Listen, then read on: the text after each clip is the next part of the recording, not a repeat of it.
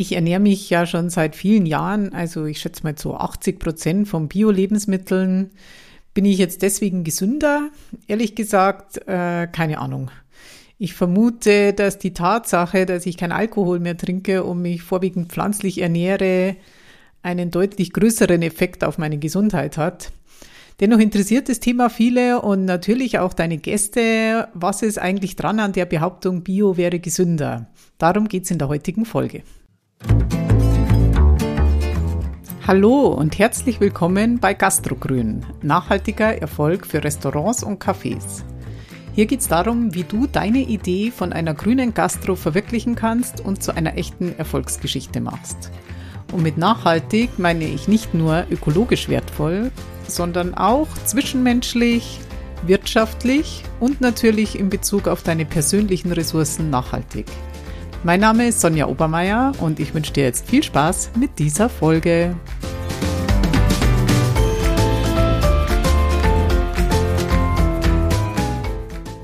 Ich habe den Klingelwirt, Münchens erstes Bio-Wirtshaus 2011 eröffnet. Mittlerweile betreibe ich es zusammen mit meinem Mann. Auch davor war ich schon hauptberuflich mit, dem The mit den Themen Klimaschutz und Gastronomie beschäftigt.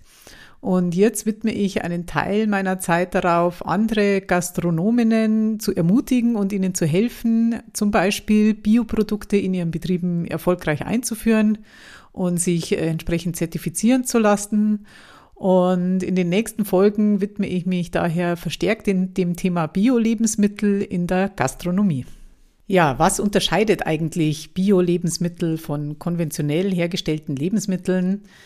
In erster Linie geht es um den Einsatz von chemischen Düngemitteln und Pestiziden. Ähm, auf die wird eben in der Biolandwirtschaft oder bei der Produktion von Bio-Lebensmitteln verzichtet, ebenso auf Gentechnik.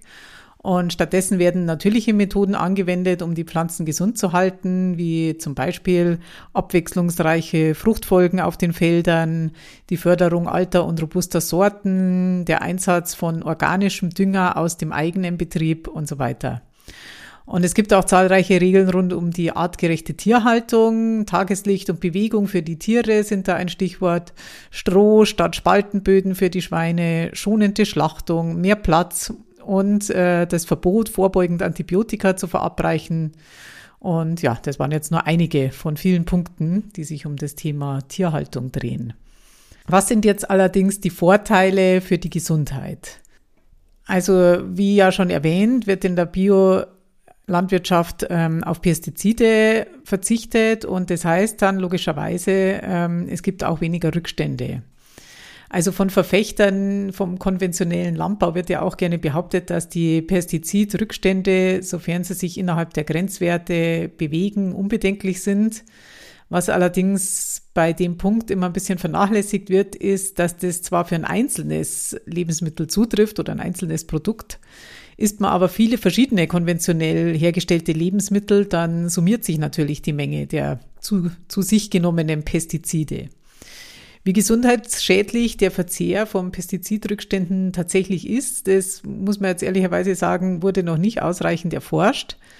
Was allerdings erwiesen ist, ist, dass Feldarbeiter, die regelmäßig mit Pestiziden in Kontakt sind, häufiger an Krebs, Krebs Alzheimer, Parkinson und Diabetes erkranken. Bei Schwermetallen wie Cadmium, Blei und Quecksilber wurden ebenfalls höhere Rückstände nachgewiesen, die Belastung von bio, biologischen Lebensmitteln ist hier ungefähr nur halb so hoch wie von den konventionell produzierten. Dann gibt es noch den Punkt äh, Nährstoffgehalt. Bei pflanzlichen Lebensmitteln spielen jetzt allerdings Frische, Reifegrad und Verarbeitung vermutlich eine, sogar eine größere Rolle, was den Nährstoffgehalt betrifft. Ähm, es gibt einige Studien, die haben ergeben, dass der höhere Nährstoffgehalt von Bio-Lebensmitteln nicht signifikant ist. Bei Vitaminen, besonders Vitamin C, sieht es da allerdings schon wieder ein bisschen anders aus. Hier gibt es einige Studien, die einen höheren Vitamin C-Gehalt von Bio-Obst und Bio-Gemüse nachweisen. Und ja, gerade bei tierischen Lebensmitteln wie Fleisch und Milch könnt, konnte halt ein höherer Anteil an gesunden Nährstoffen nachgewiesen werden. Ähm, zum Beispiel geht es hier um, äh, um Omega-3-Fettsäuren. Ähm, die gibt es nämlich nicht nur im Fisch.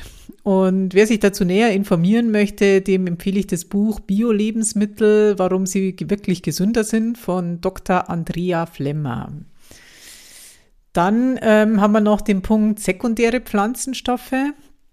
Ähm, hier ist besonders eindeutig, dass Bio-Lebensmittel einen deutlich höheren Gehalt von sekundären Pflanzenstoffen haben. Das Spektrum reicht hier von 20 bis 60 Prozent höherem Anteil.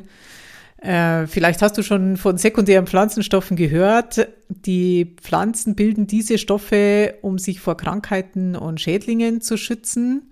Somit brauchen natürlich äh, biologisch hergestellte Lebens also Pflanzen davon deutlich mehr, da sie sich ja sozusagen aus eigener Kraft gegen diese Schädlinge schützen müssen. Und diese Stoffe schützen eben auch den Menschen vor Krebs, vor Herzerkrankungen. Die haben eine antioxidative Wirkung, eine blutzuckerregulierende Wirkung und sie stärken das Immunsystem, um jetzt nur einige Vorteile zu nennen. Lest gerne auch bei Nico Rittenau nach, der sich mit dem Thema, Thema näher beschäftigt hat. Und es gibt von ihm auch ein YouTube-Video dazu. Ich verlinke das gerne in den Show Notes. Ähm, abgesehen von den direkten Vorteilen für die Gesundheit gibt es dann auch noch indirekte Vorteile. Und hier ist an, an, erster Stelle zu nennen das Auftreten von antibiotikaresistenten Keimen. Also auch die WHO weist darauf hin, dass eine der größten Gefahren für die Weltgesundheit ist das Auftreten von antibiotikaresistenten Keimen und durch die biologische Produktion von Lebensmitteln sinkt das Auftreten dieser Keime. Äh, hierbei geht es natürlich in erster Linie um die Produktion von tierischen Lebensmitteln, die das Problem verursachen. Weitere Punkte sind dann noch die Sauberkeit beziehungsweise die Belastung des Grundwassers, eben wieder mit Pestizidrückständen und so weiter und eben auch die gesunde Erhaltung der Böden. Ich verzichte jetzt an der Stelle auf eine ausführliche Beschreibung von den indirekten Vorteilen. Ähm, da geht es dann auch in einer anderen Folge nochmal mehr darum. Nur so viel an der Stelle. Bio hat auch viele indirekte Vorteile für die Gesundheit der Menschen. Gibt es auch Nachteile? Ähm, für Endverbraucher im Supermarkt, das kennt ihr sicher auch, gibt es natürlich immer diesen Nachteil, ähm, die Plastikverpackung. Also häufig sind Bio-Lebensmittel in Plastik verpackt, was den Grund hat, dass sie sozusagen eindeutig von Nicht-Bio-Lebensmitteln im Supermarkt unterschieden werden können. Also nachweisbar, dass das sozusagen keiner heimlich austauschen kann. Ähm, das ist schade, dass man da noch keine besseren Lösungen dafür gefunden hat. Für die Gastro ist es teilweise vermeidbar, wobei man auch da ehrlicherweise sagen muss, dass es schon so ist, dass dass teilweise Bioprodukte, die es vielleicht noch nicht in so großen Gebinden gibt, ähm, dann manchmal vielleicht sogar mehr Plastikmüll verursacht wird. Aber es gibt hier von sehr vielen Lieferanten, besonders auch von Direktlieferanten, aber auch von Großhändlern schon gute Lösungen, wenn man sich ein bisschen damit beschäftigt, ähm, eben mit Mehrwegkisten und mit Pfandsystemen, wie man einfach hier darauf achten kann, dass, dass sozusagen der Vorteil von Bio-Lebensmitteln auch in ökologischer Hinsicht erhalten bleibt. Dann ist noch äh, der Punkt Haltbarkeit. Also Bio-Lebensmittel sind oft nicht so lange haltbar und auch nicht immer verfügbar. Ob das jetzt ein Vor- oder Nachteil ist, ja, die, die Bewertung überlasse ich euch selber. Ich fand es ehrlich gesagt immer ein bisschen, bisschen äh, scary, wenn sich so ja, konventionelle Tomaten, die man kauft, irgendwie dann wochenlang halten. Dann, also erzeugt es ja bei mir irgendwie ein bisschen den Eindruck, dass das irgendwie so Plastiktomaten sind. Aber gut, ähm, das ist vielleicht für manch einen auf jeden Fall schon auch ein Faktor. Ja, also Fazit, fassen wir mal zusammen. Ähm, ja, die Gäste essen gesünder, weil Bio-Lebensmittel in der Regel einen höheren Nährstoffgehalt haben, deutlich mehr sekundäre Pflanzenstoffe aufweisen und geringere Pestizidrückstände haben. Und auch indirekt gibt es Vorteile für die Gesundheit, vor allem da sie die weitere Ausbreitung von antibiotikaresistenten Keimen bremsen. Und ja, es gibt natürlich auch Nachteile wie die höheren Kosten, die geringere Haltbarkeit oder Verfügbarkeit und die Plastikverpackungen. Aber Nachteile für die Gesundheit direkt habe ich jetzt bei der Recherche keine gefunden. Ähm, einen subjektiven und somit nicht nachweisbaren Faktor möchte ich zu dem Thema allerdings noch dazufügen, und zwar den Geschmack.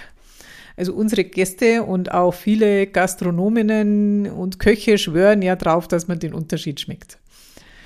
Ja, wenn du dich dafür interessierst, Bio-Lebensmittel in deinem Restaurant oder Café einzuführen oder den Anteil zu erhöhen, dann hör gerne in die nächsten Podcast-Folgen rein, wo es wie gesagt immer um das Thema Bio gehen wird. Und trag dich auch gerne für mein Newsletter ein. Da informiere ich dann auch über das attraktive Beratungspaket, das ich dem, demnächst anbiete zu dem Thema und das unter bestimmten Voraussetzungen sogar mit Fördergeldern finanziert werden kann. Und ja, ihr dürft gespannt sein. Einen schönen Sommer und bis bald. Tschüss.